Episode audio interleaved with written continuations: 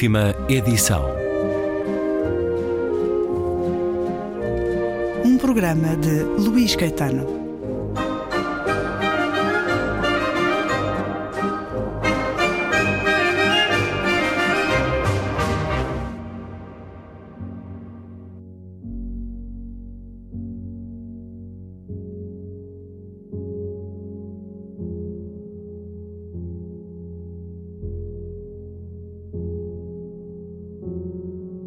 Não sei se a vontade de escrever sobre a minha infância, de escrever a minha infância, tem alguma razão de ser. O esquecimento progride em mim e torna-se parte de um silêncio intelectual que fugazmente me proporciona algo parecido com um bem-estar. Um bem-estar vazio.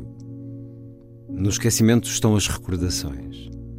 Dou-me conta de que a minha aprendizagem da velhice não é outra coisa senão a forma que agora adotam em mim o passado e as suas sombras. Há situações e pequenas causas, umas remotas, outras anteriores à minha vida. Todas elas, as segundas também, permanecem no meu pensamento e fazem parte de luzes declinantes ou imóveis. Lembro-me dos pregões, do estilhaçar do vidro ou da louça, do cheiro a trebentina dos móveis e do da cera que não se podia pisar Vejo montes de esterco, fumegantes e rodeados de neve na proximidade dos estábulos. Ouço o som de gonzos e de lençóis retesados envolvendo corpos. Eu mesmo posso ser um desses corpos. Sinto o cheiro de substâncias suspensas na atmosfera de um quarto onde alguém acaba de morrer. Vejo o halo amarelo de lâmpadas em mesas de cabeceira altas e torneadas e a queda de gotas pretas sobre copos meio cheios de água. Cada gota fará estremecer a água. Chega até mim um sussurro que vem da zona de sombra. É a minha mãe, que vagarosamente conta as gotas. Os nomes dos números não se ouvem verdadeiramente, mal chegam a ser um movimento de lábios. Chegam as dentadas invisíveis do caruncho e o crepitar de células no interior da madeira, o cheiro do leite a ferver e o assobio que produz ao derramar-se sobre as placas ao rubro, sob o ferro a carvão em brasa, seguido de um sobressalto de mulheres. A banca da cozinha e as peças aparafusadas na frente do fogão brilham. Esfregavam-nas com arnito ou pedra-pomes moída e posta em folhas de esparto sobre o ferro besuntado. Lembro-me do meu rosto, perdendo-se na profundidade vermelha das caldeiras. O latão limpavam-no com panos embebidos em vinagre e na minúscula maçaneta, maciça e com veios de cardenilho. As mãos da minha mãe eram grandes. Punha-as na minha testa querendo medir uma febre que talvez não existisse e acostumei-me a sentir juntos o cheiro a lexívia e a ternura. As mãos foram grandes em anos longínquos. Não mais tarde, quando descansaram frias sobre a manta vermelha que envolvia as suas pernas. As veias, grossas outrora, tinham desaparecido numa brancura até então inexistente. Também era difícil reconhecer os seus olhos, que haviam sido ágeis, ainda que parecessem sempre cristalizados no cansaço. Tornaram-se maiores. A sua íris tinha-se dilatado, ou as suas pálpebras tinham recuado, e não havia neles escuridão nem sinais de pensamento. Atrás da córnea, inexplicavelmente azul ou sem cor, não sei bem, permanecia um olhar interrogante e quieto. Havia desaparecido a precisão da pupila, mas não o olhar. A transformação das suas mãos e dos seus olhos durou cinco anos, talvez mais. Morreu suavemente, deixando cair com cuidado a cabeça sobre a clavícula esquerda. Estávamos na galeria e o sol retirava-se já do frontão branco das casas vizinhas. Eu estava a dar-lhe de comer. A chave ajustou-se ao mecanismo escondido por trás do revestimento de latão que, simétrico, se repete inutilmente sobre a outra porta do armário. Ao rodá-la, desprendeu-se dos ganchos e das rodinhas escondidas um estalido metálico que pertencia a outro tempo.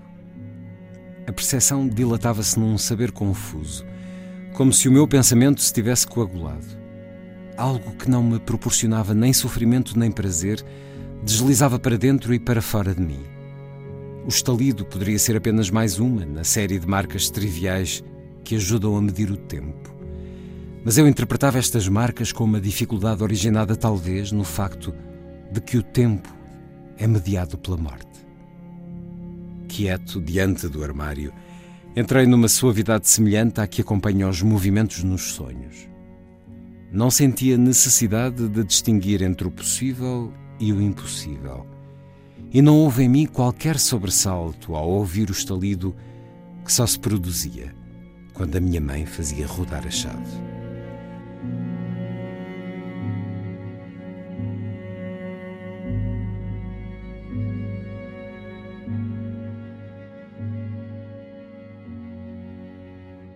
António Gamoneda. A Minotauro acaba de publicar um armário cheio de sombra. Não é a prosa a principal referência quando pensamos em António Gamoneda, o autor de Oração Fria. A narrativa deste Um Armário Cheio de Sombra é também atravessada pela concepção poética, como o próprio autor reconhece, mas é acima de tudo o que ficou de mais entranhado nas memórias da infância e adolescência do poeta de Oviedo, marcas que definiram muito de uma vida dedicada à escrita, à música e ao poder das palavras, à sua capacidade libertadora, tal como abrir o armário que pertenceu à mãe lhe deu caminhos de identidade e memória, um fluxo entre o passado e as suas consequências, pleno de imagens nítidas, momentos de aprendizagem, de deslumbre, de maldade sofrida e cometida, de agressões e abusos, de rebeldia. Uma viagem às décadas de 30 e 40 em Espanha, quando o frio e a pobreza eram muitas vezes sinónimo de morte. O tempo da guerra civil e do pós-guerra, uma vida de descobertas e rasgões, aqui partilhada com os leitores por António Gamoneda. Nasceu em 1931 Prémio Cervantes 2006. Certos deste Um Armário Cheio de Sombra de António Gamoneda, agora publicado pela Minotauro na sua coleção Grandes Clássicos do século XX, com tradução de Jorge Melícias e revisão de João Moita, que traduziu a poesia de Oração Fria.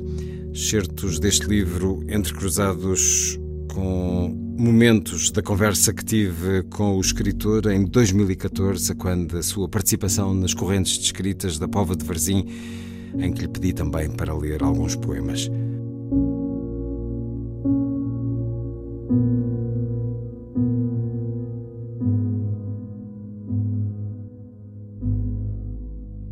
Poema Amor, do espanhol António Gamoneda. Mi maneira de amarte é sencilla. Te aprieto a mí como si hubiera un poco de justicia en mi corazón y yo te la pudiese dar con el cuerpo.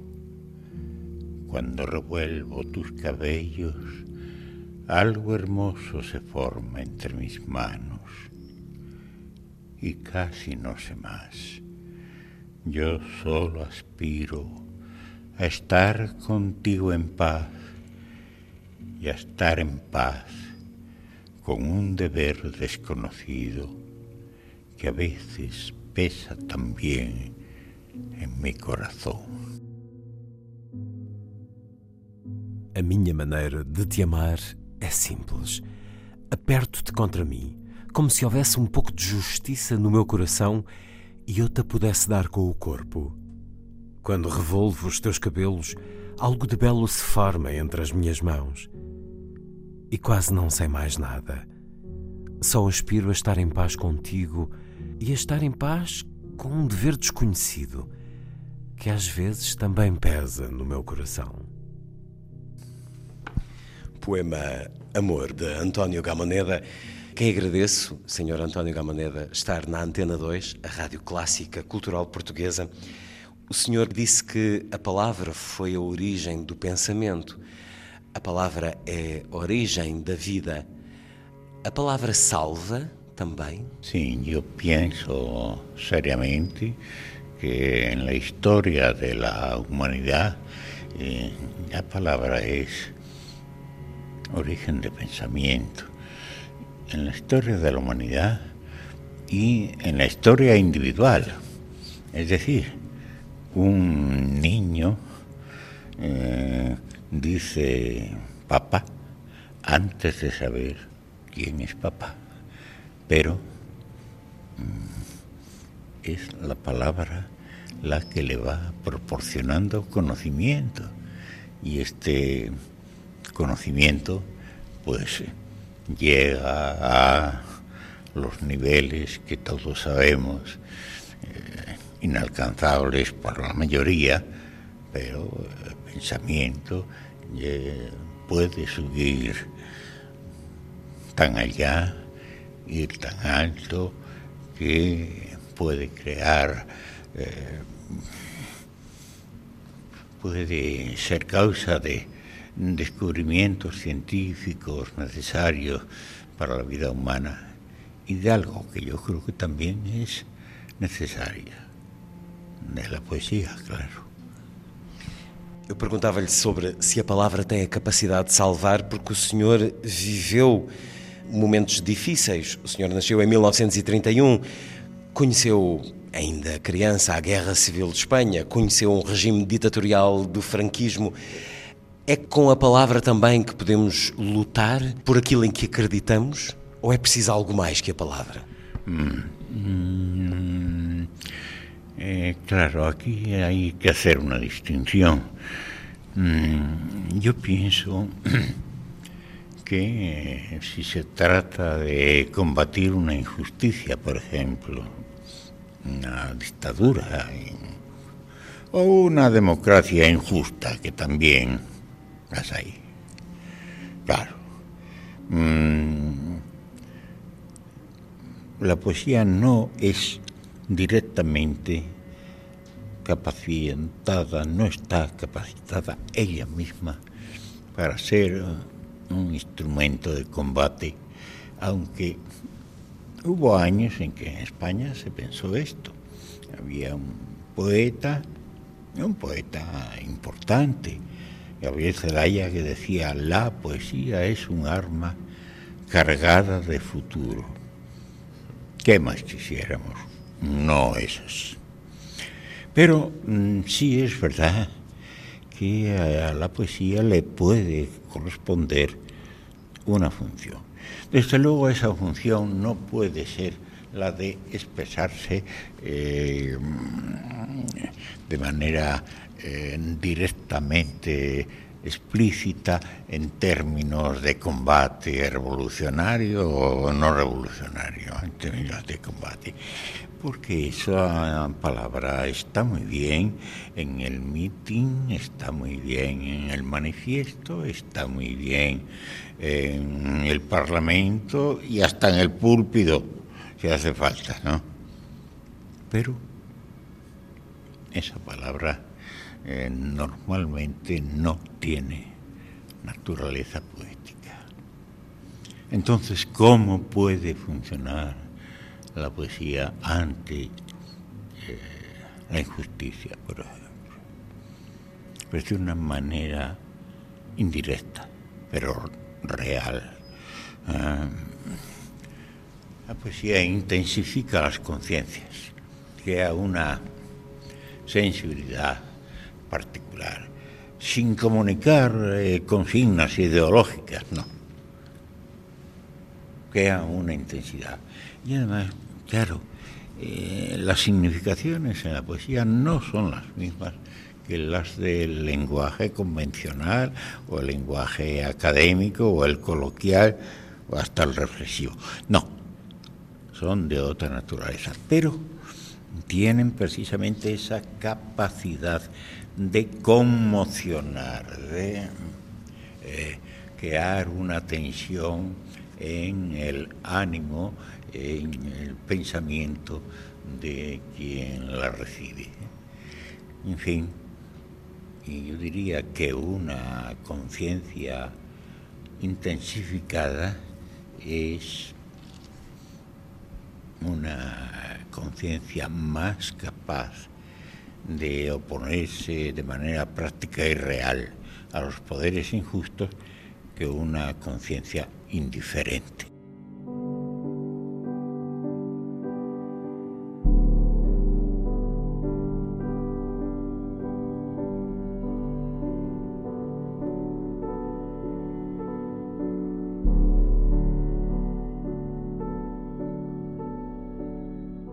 Pai publicou em 1919 um livro de poesia, Outra Mais Alta Vida.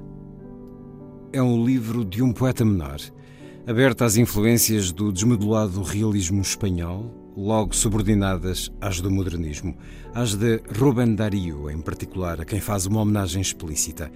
Não lhe faltou alguma veia beckeriana, sendo a sua poesia tributária de umas e de outras tendências, é possível advertir nela algo que, mais do que uma singularidade do pensamento poético, torna visível um tom pessoal.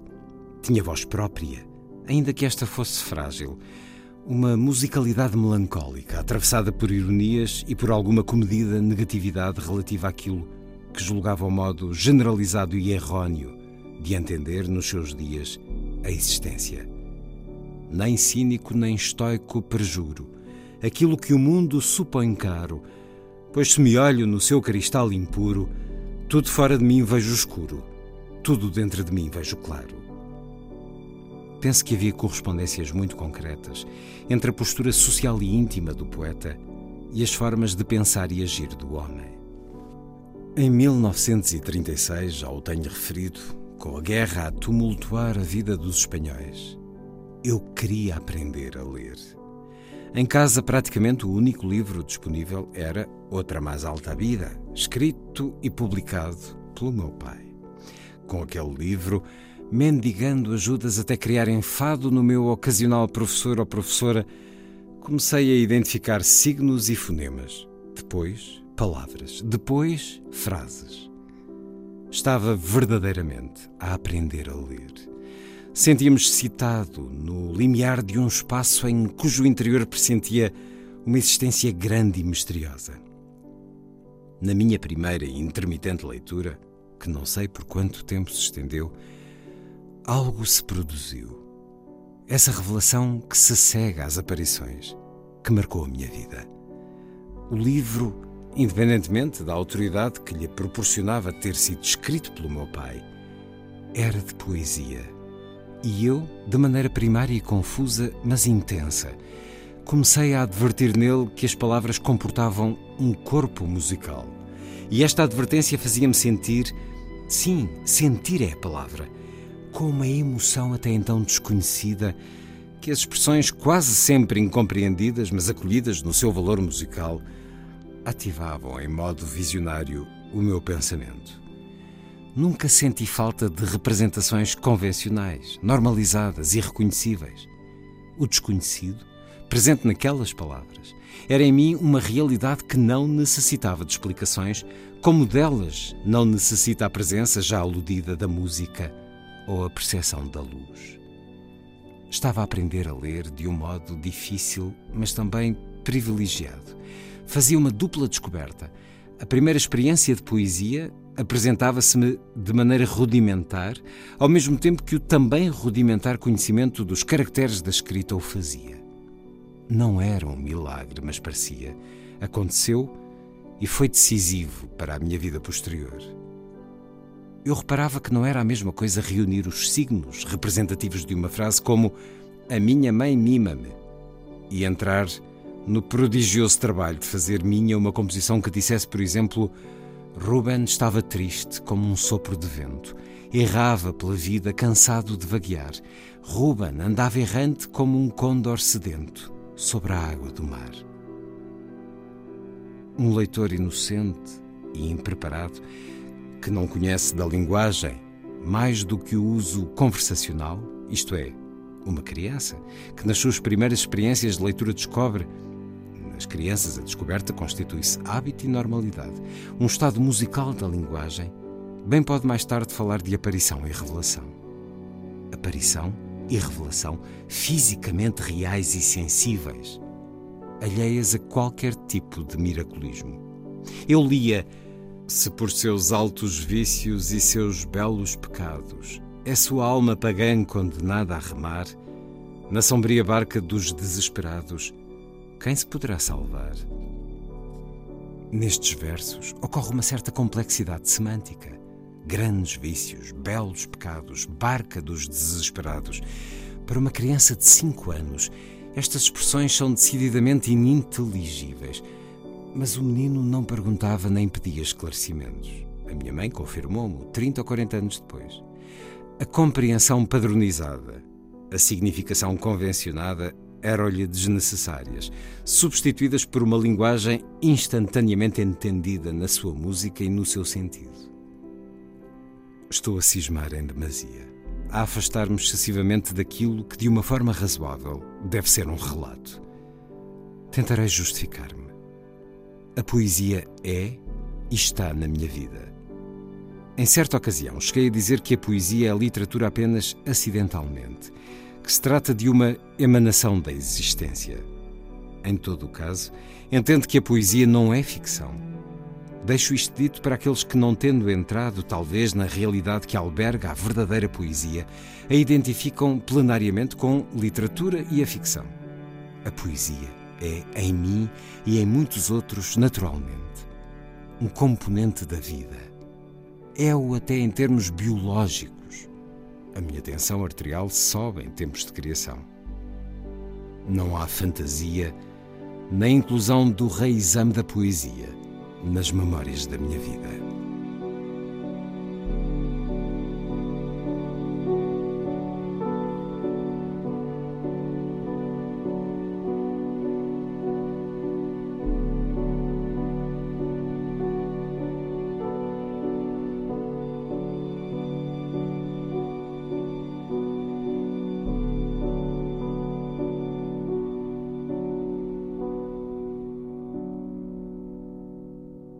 Na última edição de hoje, António Gamoneda, do poeta espanhol Minotauro, acaba de publicar as memórias do livro Um Armário Cheio de Sombra.